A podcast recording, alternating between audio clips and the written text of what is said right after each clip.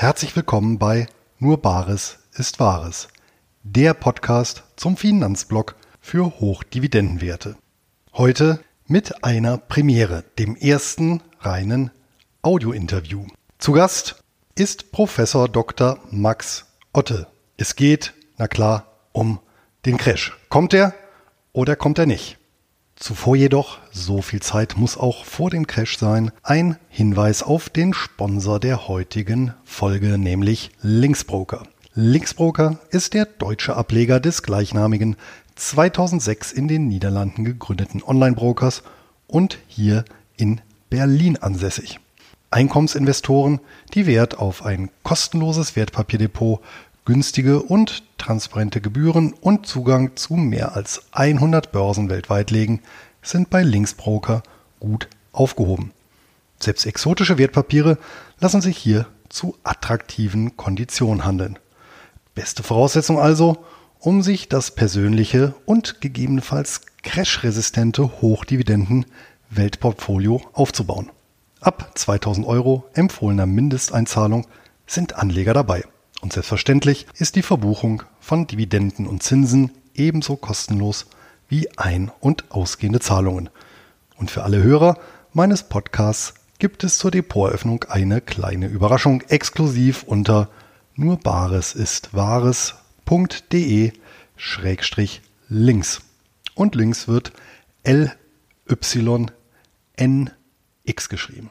Bei mir heute zu Gast im Geldgespräch der Fondsmanager, Politikberater und Ökonom Professor Dr. Max Otte. Herzlich willkommen. Ja, Tag, Herr Passos. Ja, wir haben uns ja kennengelernt, letztendlich über Ihre jüngste Publikation, Ihr Buch Weltsystemcrash. Ich weiß nicht, war das eigentlich Absicht, äh, das Veröffentlich äh, Veröffentlichungsdatum äh, oder war das so mit dem Finanzbuchverlag abgesprochen? Äh, jetzt überraschen Sie mich mit der Frage, also ähm, was ist an diesem Datum so besonders? Ja, mir ist aufgefallen, das Veröffentlichungsdatum war der 29.10.2019. Richtig. Und ähm, das war im Jahr 1929 der sogenannte Schwarze Dienstag, das heißt fünf Tage nach dem Schwarzen Donnerstag. Da erfolgte eine ausgewachsene Panikreaktion ja, auf die schon gefallenen Kurse und gilt auch so mithin als ja, Auftakt der großen Depression, Weltwirtschaftskrise. Das ist das eine interessante Datum. Das zweite ist äh, der 29.10.2008. Die Hypo Real Estate teilt mit, dass sie 15 Milliarden Euro aus dem Finanzmarktstabilisierungsfonds beantragt hat, um die Insolvenz zu verhindern. Danke, Von dass, daher. Ja, danke, dass Sie mich erinnern. Ähm, in der Tat, also besprochen war in der Form nichts, aber wir wollten ein Veröffentlichungsdatum kurz nach der Buchmesse haben und noch rechtzeitig fürs Weihnachtsgeschäft. Deswegen habe ich auch Gas gegeben mit dem Buch über den Sommer und habe also auch mich wirklich rangesetzt. Und dann kam es doch ein paar Tage vor dem 29.10. war es dann doch schon im Handel, weil die Druckerei schneller war. Also von daher glaube ich nicht, dass es ähm, äh, abgesprochen war oder dass es geplant war seitens des Verlages, aber es ist natürlich ein spannendes Datum, das muss man sagen. Ja, passt auf jeden Fall. Der Titel, ähm, ich habe es gesagt, Weltsystemcrash, das hört sich ja schon recht bedrohlich an. Äh, zumindest bedrohlicher als ja, der Titel, der sie bekannt gemacht hat. Der Crash kommt aus dem Jahr 2006. Hm, täuscht da der Eindruck oder erleben wir demnächst doch noch ein schlimmeres Blutbad als 2007 fortfolgende Nein, der Eindruck täuscht überhaupt nicht, da haben Sie völlig recht. Allerdings war der Crash kommt natürlich, muss ich im Rückblick sagen, ein wirklich äh, Titel, ein klasse Titel, fast ein genialer Titel, ähm, weil er so schön einfach ist. Und ähm, man hat mir dann nach der Crash kommt, also das Buch sollte erst heißen Crash 2008, das hat auch der Verlagsleiter, kann Ihnen das bestätigen, aber wir haben dann gesagt, der Crash kommt, das hat eine Wucht und trotzdem legen wir uns nicht damit fest. Also das war die Überlegung. Und ähm, dann sagt mir jemand, nachdem dann der Crash eingetreten war, jetzt schreibe doch, der Aufschwung kommt, dann hast du irgendwann wieder recht und dann hast du nichts. Das habe ich nicht gemacht. Ich wiederhole mich nicht gerne. Ich schreibe das auch im Vorwort zum Buch. Aber dann hat jemand geschrieben, der Herr Riss hat geschrieben, die Inflation kommt. Der Michael Brandt hat geschrieben, ähm, der Staatsbankrott kommt. Der Günther Hannig hat geschrieben, ähm, Megacrash, die große Enteignung kommt. Und dann hat tatsächlich ein Herr Markus Schaber, ein Vermögensverwalter, ein Buch geschrieben, der Aufschwung kommt. Also dieses Titelformat ähm, hat brutal gezogen, wurde vielfach imitiert. Ich habe mich selber ungern imitiert Deswegen haben wir gesagt, Weltsystemcrash und es ist ein erheblich umfassenderes Buch, was die Themen angeht, als der Crash kommt. Also nicht nur Finanzmärkte, aber die hängen natürlich sehr eng damit zusammen und die Eindruck täuscht sie nicht. Also ähm, die, das Szenario, das ich male oder die Gefahren, die ich aufzeige, sind natürlich nochmal deutlich größer als 2006, als ich geschrieben habe. Ja, da interessiert natürlich den Anleger, was sind denn konkret diese Gefahren, die Sie da herausdestilliert haben? Ja, wir wissen eben nicht, wie wir enteignet werden. Wir wissen nur, dass bestimmte Vermögensklassen enteignet werden müssen, zwangsläufig. Wir haben die Überschuldung der Welt, die seit 2008 natürlich nochmal massiv gestiegen ist. Ich bin ja auch nicht der Einzige. Also wenn man die anderen Warner sieht, ob das ähm, ähm, Weig und Friedrich sind oder Florian Homm oder äh, Markus Krall. Also es sind ja einige, die, oder auch Dirk Müller, es sind ja einige, die mit Warnungen aufgetreten sind. Die, die, die Verschuldung ist gestiegen. Äh, manche Assetmärkte sind sehr teuer, zum Beispiel Immobilienmärkte. Aktienmärkte sind teuer, aber noch nicht so, dass man sagt, das ist absolutes Crash-Niveau. Aber dann ähm, brechen lang, brecht langsam die Konjunktur ein, weil wir eben mit den Nullzinsen auf Dauer kein Wachstum schaffen können. Wir schaffen die falschen Anreize. Wir investieren nicht mehr in Innovation, sondern Aktienrückkäufe. Und die allergrößten Gefahren, die ich diesem Ganzen zugrunde liegend sehe, ist einmal die Veränderung in der Weltpolitik, der relative Aufstieg Chinas, der relative Abstieg der USA. Und das zweite ist der Abstieg der Mittelschicht. Und äh, damit haben wir natürlich ein politisch explosives Gemisch. Dazu kommt Migration, die ich am, im Buch nur am Rande ähm, äh, behandle. Und damit haben wir eben äh, diese gravierenden Verschiebungen im politischen System der Welt. Wir haben gravierende Verschiebungen und Probleme in den Gesellschaften, vor allem des Westens. Und wir haben darauf noch die verschleppte Finanzkrise. Und da braut sich natürlich ein Cocktail zusammen, wo uns all das, was wir nach 2008 nicht gelöst haben, jetzt äh, einholt und wie ein Bumerang zurückkommt. Es ist tatsächlich so, dass sich meine Leserschaft diesbezüglich so ein bisschen zweiteilt. Da gibt es tatsächlich so die eine Gruppe, die ja, Sorge vor einem nahen Crash haben und deswegen defensiv beziehungsweise ja gar nicht investiert sind, also Liquidität halten. Die anderen hingegen, die ja, gähnen eher so ein bisschen müde. Und ähm, ich habe mal selber so in meine Finanzbuchbibliothek reingeguckt. Ich meine, die, die Crash-Prophetie ist natürlich ja eine ständige Begleiterscheinung an den Börsen. Und mhm. ähm, ich sag mal, wer jetzt so den Cassandra-Rufen immer gefolgt wäre, der hätte natürlich jetzt auch den gesamten Megabullenmarkt so seit Anfang der 80er Jahre verpasst. Ja. Und ähm, ja, äh, klar, jetzt kann man natürlich sagen, ja gut, dieses Mal ist es aber anders. Das ist natürlich bei den Finanzmärkten ein gefährlicher Satz. Ja. Was genau ist denn diesmal anders im Vergleich jetzt so, sagen wir, zu den letzten zehn Jahren? Was hat sich denn da aufgestaut, was, äh, ja, was sich doch ja, wahrscheinlich entladen wird, entladen könnte? Ihrer Meinung nach? Ein bisschen weiter ausführen. Einmal ist es ihre, ihre gespaltete Zuschauerschaft, einmal, das andere ist es mit den Crash-Propheten. Wenn man natürlich den ganzen Tag sagt, es ist 12 Uhr, dann ist es einmal am Tag 12 Uhr und man hat einmal am Tag recht. Das wirft man ja den Crash-Propheten vor, zu denen ich mich nicht zähle. Ich bin ähm, Fondsmanager, ich bin Finanzmarktpraktiker. Äh, Wir managen im in Unternehmen, an denen ich beteiligt bin, managen über eine Milliarde Euro. Die Performance ist ordentlich.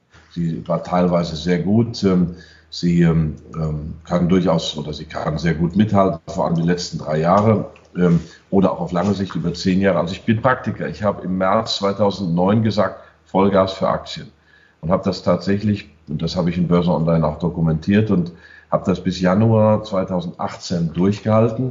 Und jetzt werden wir etwas vorsichtiger. Das heißt, wir nehmen etwas Geld vom Tisch, halten etwas liquide damit befriedigen wir natürlich keine ihrer beiden Gruppen, also weder die Bullen noch die Bären. Und ich bin auch kein Bulle oder Bär, wobei ich natürlich lieber Bulle bin. Das muss ich wirklich sagen. Ähm, hatte schon der Costolani gesagt, es macht keinen Spaß, auf Crash zu spekulieren. Wenn man dann viel Geld hat, haben die anderen alle kein Geld und äh, äh man sitzt allein in den schönen Restaurants.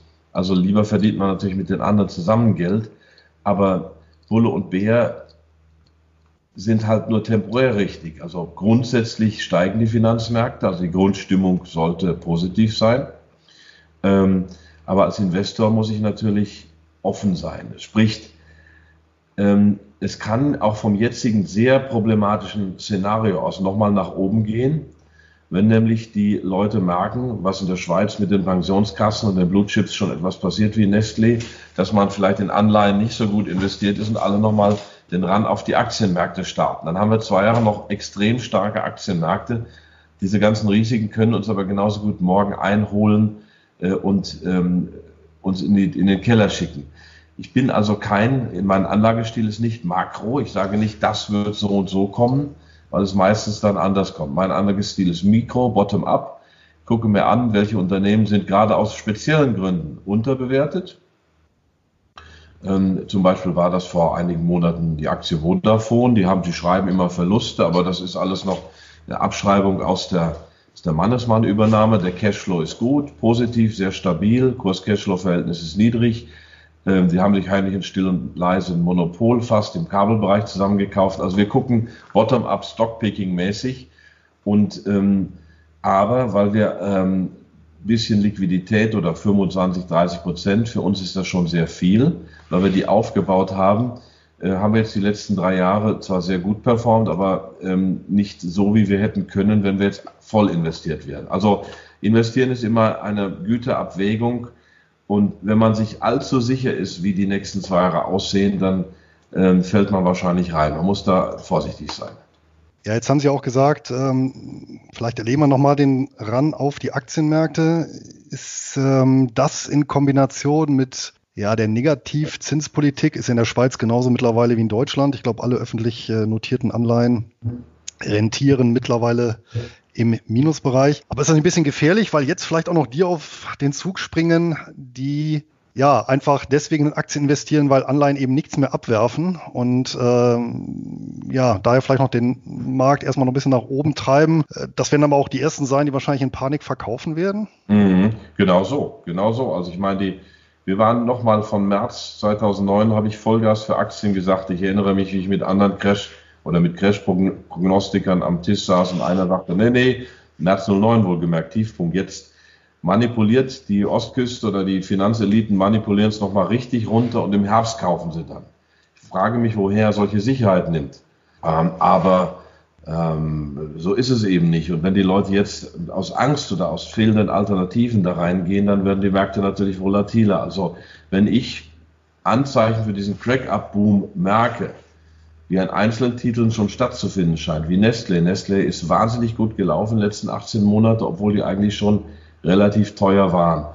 Wenn ich also merke, dass einige meiner Titel abheben, das aber fundamental vom Wachstum her nicht hergeben, dann würde ich wahrscheinlich die verkaufen, versuchen andere billige Titel zu finden oder eben äh, auch noch ein bisschen mehr Liquidität stehen zu lassen. Also sind Sie auch der Meinung, dass wir ein Stück weit eine, ich sag mal, Liquiditäts- bzw. Negativzinshaus haben? Natürlich, natürlich. Ähm, Wobei die Bewertung an den Märkten, also gut, die amerikanischen Aktien sind teuer, vor allem wenn man weiß, dass das Wachstum nicht organisch war, sondern vor allem über Aktienrückkäufe, also über Financial Engineering kam. Aber wir haben jetzt keine extrem bewerteten Aktienmärkte mit einzelnen Segmenten abgesehen. Also all das ist irgendwo noch vertreten, nicht alles, aber das meiste ist irgendwo noch vertretbar. Kann es natürlich korrigieren geben, Korrekturen geben. Problem ist ja, dass wir auch von den, äh, von den Geldvermögen nur mit sehr hohen Negativzinsen runterkommen. Also jetzt werden ja schon die Bürger schleichend enteignet. Das muss aber etwas schneller und deutlicher geschehen. Ähm, also von daher, ja, in der Tat ähm, haben wir diese Märkte, aber ähm, jetzt stellen Sie sich vor, die Staaten machen keine Negativzinsen, sondern sagen wir, machen dann, frieren gerade mal die Börsen ein oder die, die Konten und machen jetzt mal einen Schuldenschnitt. Sind diejenigen, die Bankguthaben hatten, die geschnittenen im wahrsten Sinne des Wortes und die, die Aktien haben, haben die Aktien immer noch. Ja, klar. Also die Sachwerte bleiben ja in der Hand äh, derjenigen, der sie haben. Die Frage ist natürlich auch bei den Sachwerten, ähm, ja, inwieweit da die Verschuldung äh, fortgeschritten ist, die dann gegebenenfalls nicht tragbar ist bei einer Umstellung oder in, ja, mhm. in welchem Szenario auch immer. Ja, das sind die, auch die Zombie-Unternehmen zum Teil. Also Unternehmen, Zombie-Unternehmen, richtig. Ja. Negativzinsen oder Niedrigzinsen jetzt ganz gut leben können, aber sobald wir ein normales Zinsniveau hätten, äh, wieder ausfallen würden. So ist es. Ähm, also man schätzt 15 Prozent ähm, in Europa mindestens, in den USA vielleicht etwas weniger, aber äh, erhebliche Zahl. Und Das ging in Japan gut mit Niedrigzinsen über zwei Jahrzehnte, weil Japan eben ein isolierter Einzelfall war. Aber wenn das jetzt weltweit passiert, dann haben wir ganz andere Sorgen als mal eben nur ein, ein Börsencrash. Dann haben wir eben ähm, ein, eine tiefe Depression der Weltwirtschaft. Dann haben wir politische Folgeerscheinungen. All das beschreibe ich in meinem Buch. Aber ich sage mal, dafür, dass zumindest in der Eurozone die Negativzinsen so bleiben, wie sie sind oder noch weiter gedrückt werden, äh, wurde ja jetzt mit äh, Madame Lagarde äh, sicherlich äh, Vorsorge getroffen, oder? Ja, ich habe Frau Lagarde noch am Freitag gesehen, war direkt über ihr in der Galerie in der alten Oper in Frankfurt. Da gibt es diesen European Banking Congress, zu dem ich auch immer noch eine Einladung kriege, trotz meines Dissidentenstatus. Ganz spannend.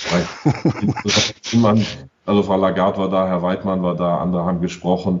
Äh, Lagarde kann ja ganz gut sprechen. Ähm, sie hat ja viel Dreck am Stecken da. Diese Ver nicht Veruntreuung ist es nicht, aber sie hat sich als Finanzministerin mit Bernard Tapie, also als Vertreterin des Staates, sehr schnell auf eine Vergleichszahlung von 400 Millionen oder so geeinigt. Der hatte geklagt gegen den Staat, dafür ist sie verurteilt worden, aber hat keine Strafe bekommen. Also Lagarde ist wie von der Leyen und Juncker und so unsere anderen EU-Spitzenpolitiker ist was ganz Besonderes oder auch eben nichts Besonderes. Aber sie hat klar, also nicht so deutlich, aber gesagt, klar, man muss muss da den Weg weitergehen. Und es war spannend, wie die ganzen Banker gekuscht haben. Da kam kein Widerspruch. Naja, wenn ich als große deutsche Bank auch von der EZB beaufsichtigt werde, dann ist es vielleicht keine so gute Idee, der EZB zu widersprechen. Ohne Frage, ja. Aber wie, also gerade, gerade die Personalie Lagarde, also da hat mich echt immer gewundert, äh, wie kommt das, dass A, eine letztendlich doch eher fachfremde Frau, sie ist ja keine Bankerin, ja, sie ist ja Politikerin, äh, und dann noch mit derartiger Vorbelastung, ähm, ja, Präsidentin der EZB wird. Ich meine, immerhin einer der bedeutendsten Notenbanken weltweit. Das kommt daher, dass Frankreich eine ganz klare Vorstellung hat und eine überlegene Diplomatie. Und die hat es über die letzten Jahrzehnte eigentlich immer wieder gezeigt. Und dass, dass die EU, so wie sie jetzt ist, eine französische Vorstellung ist. Also wir spielen ein bisschen Demokratie, aber die wichtigen Sachen werden im Europäischen Rat der Minister, äh, der, der Regierungschefs und Staatschefs besprochen. Und da ist der französische Staatschef, weil er eine klare Vision hat, immer vorne. Deutschland hat auch eine Vision, nämlich die, keine Vision zu haben, beziehungsweise sich selbst aufzugeben. Und meine Lesart ist die folgende. Ähm, keiner hat ja mit ähm, Ursula von der Leyen gerechnet, die ja nun wirklich grottig gearbeitet hat in allen Bereichen und zuletzt bei der Bundeswehr und auch da Berateraffären an der Backe hat, also eine Frau, die man nie in ein Spitzenamt packen würde. Und auf einmal war die nun Kommissionspräsidentin nach, und man hat dafür das Spitzenkandidatenprinzip abgesägt. Vor der Wahl sind ja die Parteien, die europäischen Fraktionen, ob das Christdemokraten sind, Grüne, Sozialdemokraten und so weiter, angetreten, gesagt, wir stellen europäische Kandidaten auf und einer davon soll Kommissionspräsident werden. So wird die EU endlich etwas demokratischer. Großes Tamtam -Tam und dann würde über Nacht und Nebel war auf einmal ähm, von der Leyen die Kandidatin. Ich kann mir das nur so erklären, dass ähm, Lagarde, dass auf keinen Fall ein Deutscher den EZB-Job bekommen durfte, das wäre Herr Weidmann gewesen, dass man Deutschland daher mit dem Trostpreis Kommissionspräsidentin abgespeist hat. Das ist meine Lesart der Dinge und das natürlich das alles so letztlich ähm, äh, französische Diplomatie und französischer Plan ist. Und äh, Lagarde ist sicherlich Herrn Macron treu ergeben und macht alles, was er will und ähm, oder das meiste, obwohl natürlich die Jure, die Notenbanken äh, unabhängig sind, aber man muss ja sich ja da gar nicht direkt abstimmen. Äh, das sind ja irgendwo alles intelligente Leute Lagarde wird auch so wissen, was, was Herr Macron will. Ähm, also das ist meine Lesart dieser ganzen Geschichte. Und deswegen heißt es weiter Negativzinsen, weiter Bargeldverdrängung, weiter ähm, Bankenabwicklung. Und das kann dann auch heißen, wenn die Krise mal zuschlägt, dass eben wirklich Bankguthaben eingefroren werden und es da recht problematisch wird. Und dass die Leute, die jetzt gespart haben, eben nicht nur an ihr Vermögen kommen, sondern auf einmal einen Vermögensschnitt erleben müssen. Ich glaube, Anfang der 90er Jahre war es ja der Figaro, der den Euro tituliert hat als Versailles ohne Krieg. Dann scheint das ja jetzt so ein Stück weit dann auch Realität zu werden. So? Wir, ja, ja. Bruno Bandolet hat ein neues Buch geschrieben, nicht ganz neu, Dexit. Bruno Bandolet halte ich für einen ganz, ganz äh, tollen Denker. Er ist ja mit mir im Kuratorium der Desiderius Erasmus Stiftung. Leider wie viele auch nicht mehr der Jüngste, aber im Kopf und körperlich noch voll da, aber ich, ähm, also ich sage das jetzt äh, nur als, Disclaimer, also weil ich eben gesagt habe, nicht der Jüngste. Schade ist, ist, dass diese Generation der unabhängigen Denker langsam älter wird und dass da nicht so viel nachwächst. Ein bisschen was schon, wie Markus Krall, aber Bruno Bandolet hat eben schon äh, vor Jahrzehnten über die Außenpolitik Adenauers promoviert, auch über diese diplomatischen Themen kennt er sich aus und hat ein ganz hervorragendes Buch geschrieben, Dexit. Das ist im Kopp-Verlag, auch dazu zwei Worte. Ich verteidige das immer, weil Herr Kopp sich um die Meinungsfreiheit Deutschland verdient gemacht hat. Er hat zum Beispiel das Buch von Brzezinski veröffentlicht, dem amerikanischen Chefdenker, weil es kein anderer in Deutschland machen wollte. Er hat das Buch von Kelly Greenhill, Professorin Kelly Greenhill, das in Amerika bei der Cornell University Press erschienen ist, ein, ein Ivy League, wollte auch in Deutschland niemand machen. Kopp hat es gemacht. Also Kopp, ähm, der Kopp Verlag hat Esoterik und so, andere haben das auch, muss man nicht mögen, aber es sind da viele tolle Bücher erschienen, die ansonsten nicht mehr erscheinen würden. Naja, und der Bruno Bandolet hat in seinem Buch Dexit ganz klar aufgezeigt, wie es damals lief. Er hat auch diese Formulierung von Versailles ohne Krieg oder die D-Mark ist die deutsche Atombombe. Das sind alles äh, belegte, äh, belegte Behauptungen bzw. Aussagen. Also da ist was dran. Ja, dann von, von der Vergangenheit so ein bisschen die Zukunft. Wie sehen Sie denn ganz konkret die Zukunft des Euro? Was halten Sie für ein, für ein wahrscheinliches Szenario für die nächsten Jahre? Ja, das ist eben gar nicht so einfach. Es gibt die verschiedensten Szenarien. Also es gibt eben diesen Melt-up-Boom, wo wir eben darüber gesprochen haben, wo die Leute mhm. noch in Aktien und die Finanzmärkte reinlaufen. Das kann durchaus zwei Jahre dauern, sowas. Und da kann es richtig nochmal nach oben gehen, weil es dann sich, so, und die Frage ist, wann steigt man aus? Ähm, Buffett hat im Frühjahr 98 gewarnt, dass Aktien in den nächsten zehn Jahren unterdurchschnittlich performen werden. Und zwar auf einer VC-Konferenz in Silicon Valley. Und seitdem hat er sich zurückgehalten. Das war zwei Jahre vor dem äh, Crash, äh, vor dem ersten Einbruch dann Frühjahr 2000, ähm, äh, im Frühjahr 2000. Und ähm, der wurde, was hat der Haue bekommen? Man hat ihn zum alten Eisen gepackt und so weiter. Und zwei Jahre später hat er dann recht gehabt. Also ähm, es kann durchaus sein, dass wir diesen Boom bekommen. Es kann sein, dass es morgen alles auseinanderfällt, dass wir dann Kapitalverkehrskontrollen bekommen, dass wir Sondersteuern kriegen, dass Schuldenschnitte da sind, dass Kontoguthaben ausradiert werden. Da das so unsicher ist, muss ich zu der banalen Weisheit bleiben. Äh, Grundsatz 1 Sachwert vor Geldwert, also Immobilien, Aktien, Edelmetalle vor Geldforderungen. 2 streuen, und zwar ähm, äh, unterschiedlich, oder sagen wir zwei erstmal ja doch streuen unterschiedlich, also in diese Assetklassen je nach persönlicher Einschätzung, aber nicht alles auf eine Karte. Und drittens auch international streuen, nicht alles in Deutschland. Ähm, aber ob es jetzt nochmal richtig hochfährt oder ob wir morgen den Crash haben, uh, yours very truly uh, cannot tell you. Was ich dann als Folge dieser Verwerfungen, die kommen werden, im Buch anspreche, sind drei Szenarien.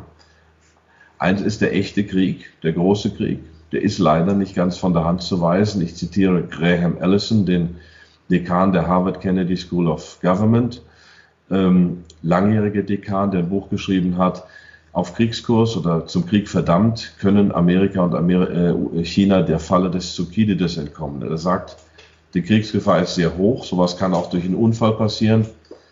Wir müssen darüber nachdenken, damit es nicht so weit kommt.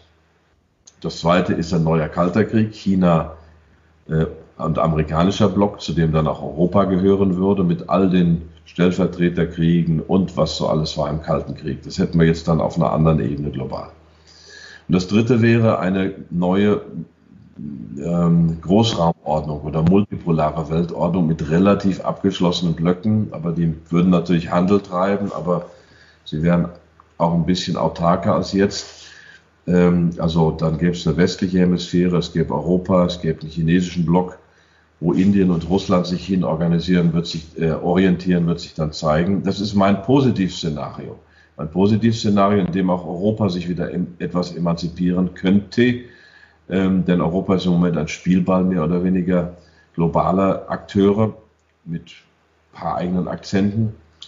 Ähm, nur eins ist sicher, und das schreibt der Hendrik Müller, ähm, der lange oder der Chefkolumnist, auch Manager-Magazin oder Chefökonom der selber Ökonom ist und Professor für Wirtschaftsjournalistik an der TU Dortmund. Er schreibt eins sicher, die globale multilaterale Ordnung der letzten Jahrzehnte wird so nicht bestehen bleiben. Das glaube ich auch.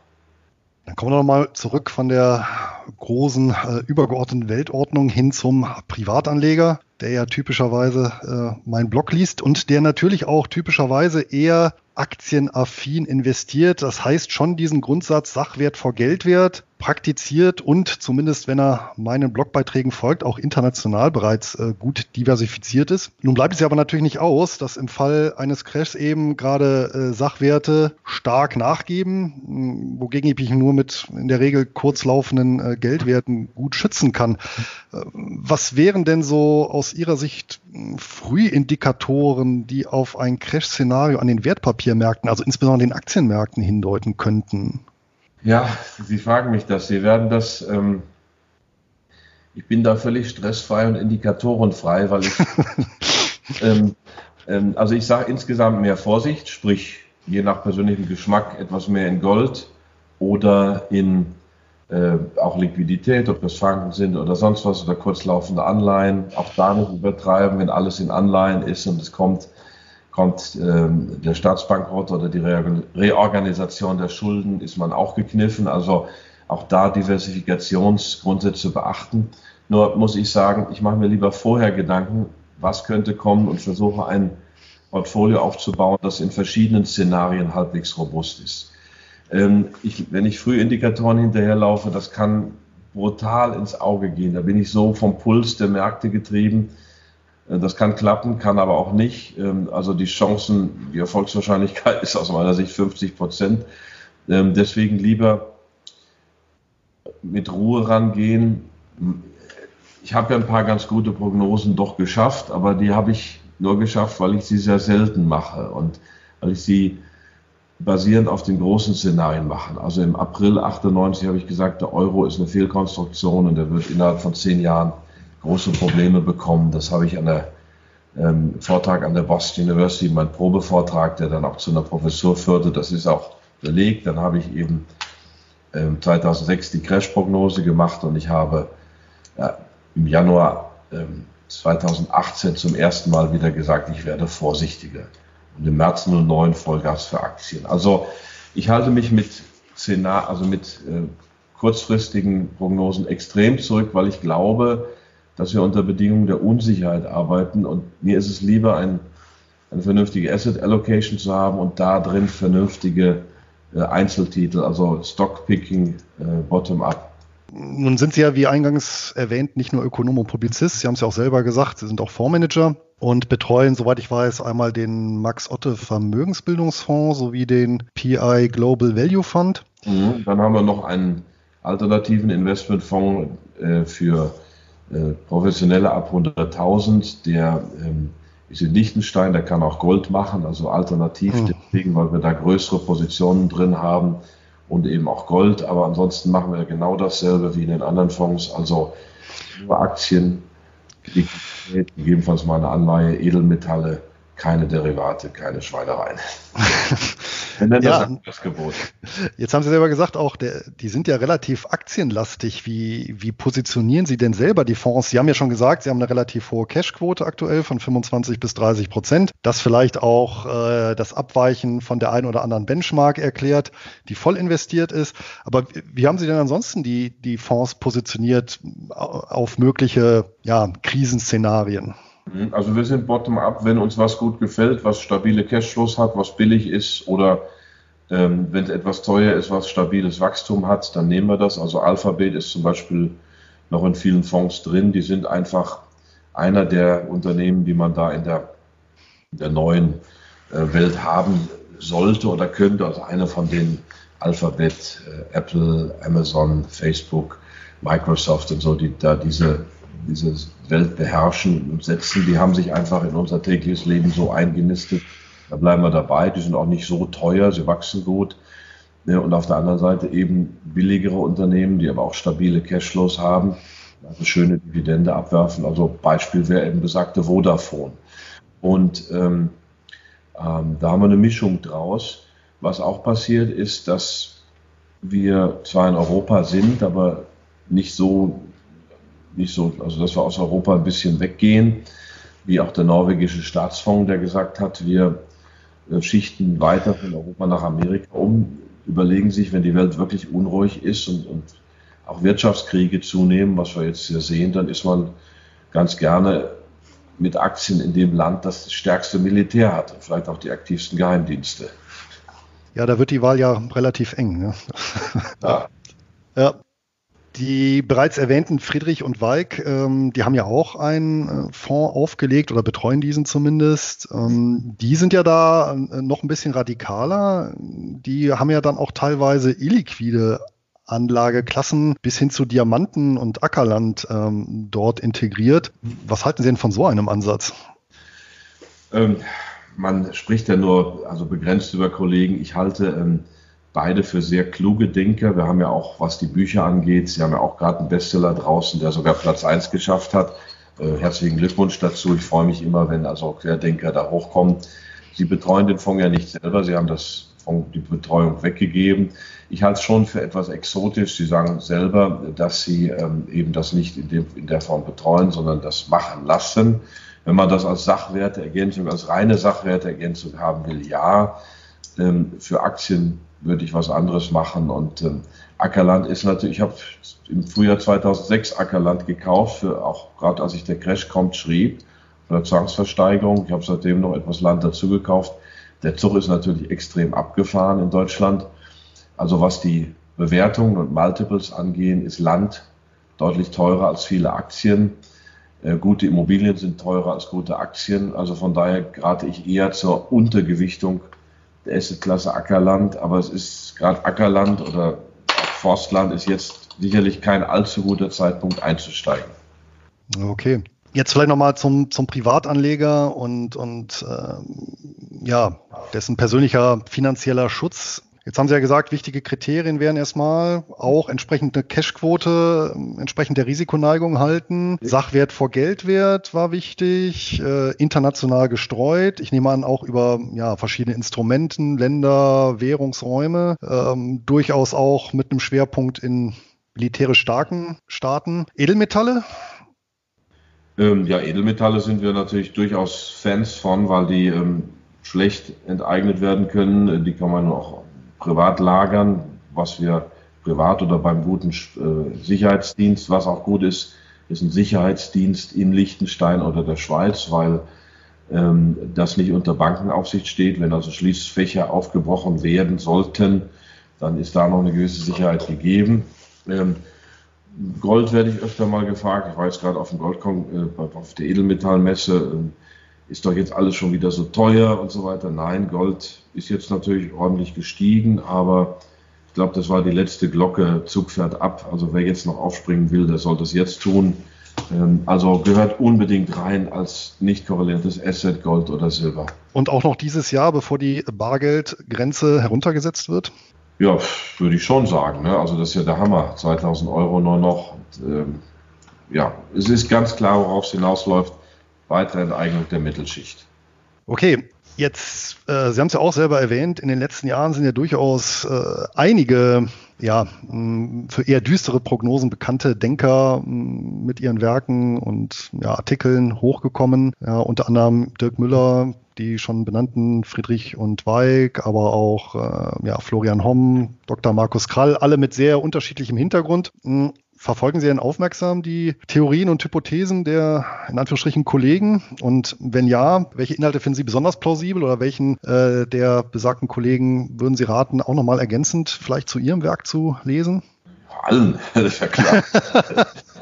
also ich kenne alle bis auf Florian Homm persönlich. Ähm, bei Markus Krall habe ich sein, sein ähm, ähm, Krisenszenario und seine Insiderblicke aus dem Bankenrisikomanagement natürlich mit großem Interesse und auch mit großem Gewinn gelesen. Da habe ich eine Menge gelernt.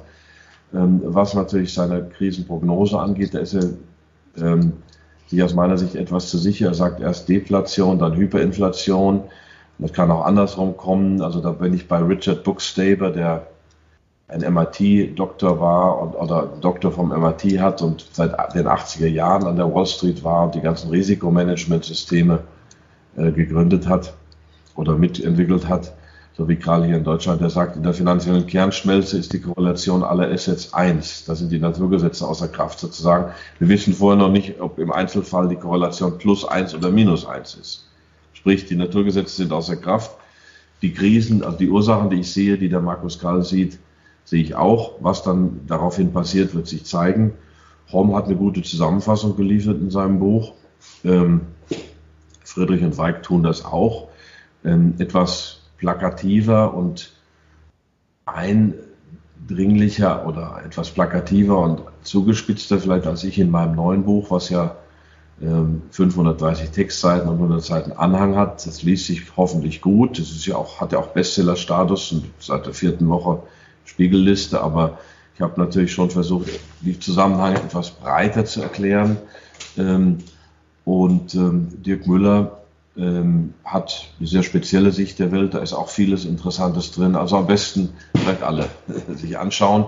Aber ich habe natürlich als einziger von allen meinen politikwissenschaftlichen Hintergrund einspielen lassen. Ich kenne die amerikanischen Politikeliten. Ich war zehn Jahre dort. Ich bin Amerikaner. Ich habe ähm, viel amerikanische Denker zitiert. Also von daher glaube ich, das ist das, was ich dazu beitragen kann. Ja, nun ist ja praktischerweise bald Weihnachten und wer da sich noch einen Bücherkorb zusammenstellen möchte, der kann dann auf die äh, Werke benannter Autoren zurückgreifen, den Bandole noch mit äh, dazu packen, den ich auch für einen ausgesprochen belesenen Denker halte und äh, interessanten Autor.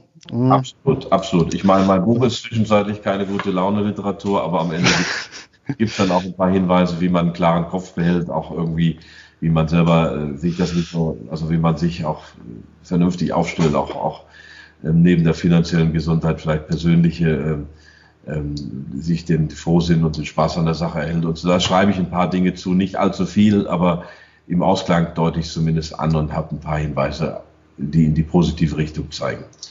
Ja, ich sage mal, ganz am Ende schreiben Sie auch, ähm, zumindest im Textteil, ähm, ich zitiere, wenn Sie Ihr Vermögen krisenfest gemacht haben, können Sie relativ gelassen zusehen, wie die wirtschaftliche Ära der letzten drei Jahrzehnte endet und einer völlig anderen und neuen Platz machen wird. Das heißt, Sie geben dann schon so ein bisschen so ein Rezept an die Hand, mm, um, wir mal, möglichst gut durch ja, entsprechende Krisenszenarien zu kommen, auf das Neue zu warten. Was wird denn dieses Neue sein? Jetzt mal vielleicht auch jenseits der reinen Finanzen. Naja, ich habe, ähm, da bin ich leider dann durch meine Politikwissenschaft geprägt. Für Friedrich und Weig kommt ein neues goldes Zeitalter. Für Markus Karl kommt auch dann nach der Krise was ganz Tolles. Da bin ich als Konservativer mit einem grundsätzlich dualen Menschenbild, der sagt, der Mensch äh, schafft beides, Glück und Unglück und ist zu allem fähig, bin ich da vielleicht etwas gebremster. Also zu den politischen Szenarien habe ich schon was gesagt. Multipolare Weltordnung oder ähm, äh, neuer Kalter Krieg oder großer Krieg. Da kommt natürlich nichts mehr Neues, wenn wir einen großen Krieg hätten, aber man muss zumindest drüber nachdenken, habe ich ja gesagt. Aber nehmen wir mal an, wir sind in so einer stabilen Situation neuer Kalter Krieg, das wäre auch nicht so schön, aber nehmen wir die multipolare Ordnung, dann haben wir dann Großräume, die in sich friedlicher sind, wo der Rechtsstaat auch wieder ähm, besser durchgesetzt werden kann, wo ähm, dann auch die kulturelle Entwicklung, die wirtschaftliche Entwicklung vielleicht etwas besser läuft, auch wieder mehr Raum für Freiheit ist. Also das wäre so meine Hoffnung. Ja, das ist doch ein schönes Schlusswort. Und ja, wer sich äh, tiefer mit den Szenarien, den Theorien von Professor Otte auseinandersetzen will, der greift am besten zu seinem Buch Weltsystemcrash, Krisen, Unruhen und die Geburt einer neuen Weltordnung, erschienen am denkwürdigen 29.10.2019 im Finanzbuchverlag. Das Buch hat 640 Seiten und kostet in der gebundenen Ausgabe 24,99 Euro und als äh, Kindle-Version 21 Euro 99, ja, überall im Buchhandel erhältlich. In diesem Sinne, hat mich sehr gefreut und äh, recht herzlichen Dank für ja, die Antworten, Herr Professor Otte. Herr Dank, Herr Passos, war mir ein Vergnügen. Ganz auf meiner Seite. Bis dahin. Tschüss. Tschüss. Soweit die heutige Podcast-Folge. Und wer den Weg des Einkommensinvestors beschreiten und sich sein ganz individuelles, offensives, defensives, Hochdividenden Weltportfolio zusammenstellen möchte, erhält das dafür nötige Rüstzeug in meinen praxisorientierten Vor-Ort-Seminaren. Termine, Orte, Inhalte und Buchungsmöglichkeiten für das erste Halbjahr 2020 gibt es unter nurbaresistwahres.de Schrägstrich Seminare. Ich bedanke mich bei meinem Sponsor Linksbroker und wünsche allen Hörern eine ertragreiche Zeit.